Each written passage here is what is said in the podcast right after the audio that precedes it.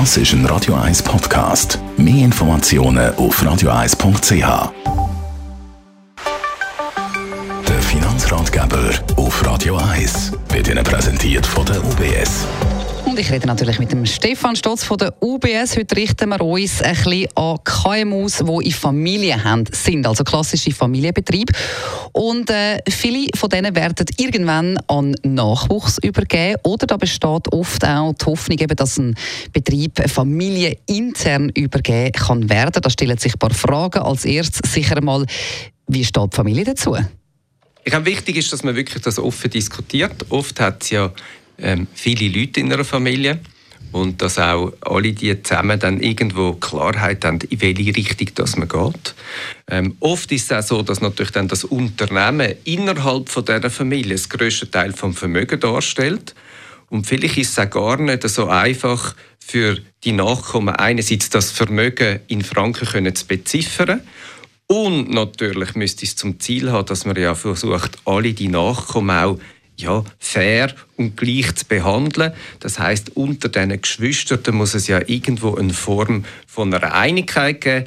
Und da vielleicht schon der erste Tipp Ihnen, es lohnt sich in diesen Situationen vielleicht jemanden reinzubringen, der unabhängig ist, eine unabhängige Expertin oder Experte, die Ihnen bei dieser Beurteilung schon mal kann Unterstützung bieten kann. Aber da geht es natürlich um die Unternehmensbewertung und auch um die Steuerberatung. Wichtig ist natürlich dann natürlich zusammen mit den richtigen Leuten eben so eine Unternehmensbewertung zu machen, damit man eine gute Grundlage hat oder nachher auch können zu entscheiden, was dann weitergeht und eigentlich die objektiven Voraussetzungen schaffen, dass eine Vermögensaufteilung kann stattfinden kann. Jetzt ist es so, dass im Unternehmen, gerade oft in KMUs, hat immer die betriebsnotwendigen Mittel aber oft ist es natürlich auch so, dass vielleicht über Generationen hinweg oder über die Zeit hinweg natürlich auch Vermögenswerte drin sind, die eigentlich nicht unbedingt zwingendermaßen in das Unternehmen hineingehören, sondern eigentlich eher ins Privatvermögen. Da hat zum Beispiel eine Schreinerei, die noch Gelegenheit hat, irgendwann einmal ein Mehrfamilienhaus zu kaufen wo man heute vermietet hat, das müsste ja eigentlich nicht zwingend in dieser Firma sein, sondern könnte ja ein Privatvermögen sein. Aber aus der Perspektive von dieser Unternehmerin oder dem Unternehmer hat man das eigentlich nie geregelt, weil es ja sowieso alles eigentlich im Gleichen war. Und das sind sicher Sachen, die es sich lohnt, wenn man das anschaut. Das hat immer auch den Vorteil, dass man dann die Firma schlanker macht und in dem natürlich so eine Weitergabe vereinfacht. Mhm. Hat aber auch immer natürlich steuerliche Folgen. Und darum dort sicher auch wichtig, dass sie mit den richtigen Leuten zusammenarbeiten, um zu schauen, dass die Steuerlast optimal ist. Ähm, aber das natürlich auch im Unternehmen und über Generationen hinweg. Und da lohnt es sich schon, die richtige Beratung zu nehmen. Was ja auch noch wichtig ist, nach einer allfälligen Übergabe wird ja der ehemalige Besitzer auch noch ein bisschen leben können. Wichtig ist sicher natürlich, dass auch die Unternehmerin oder der Unternehmer, der in der Familie das Unternehmen weitergibt, mhm. oder?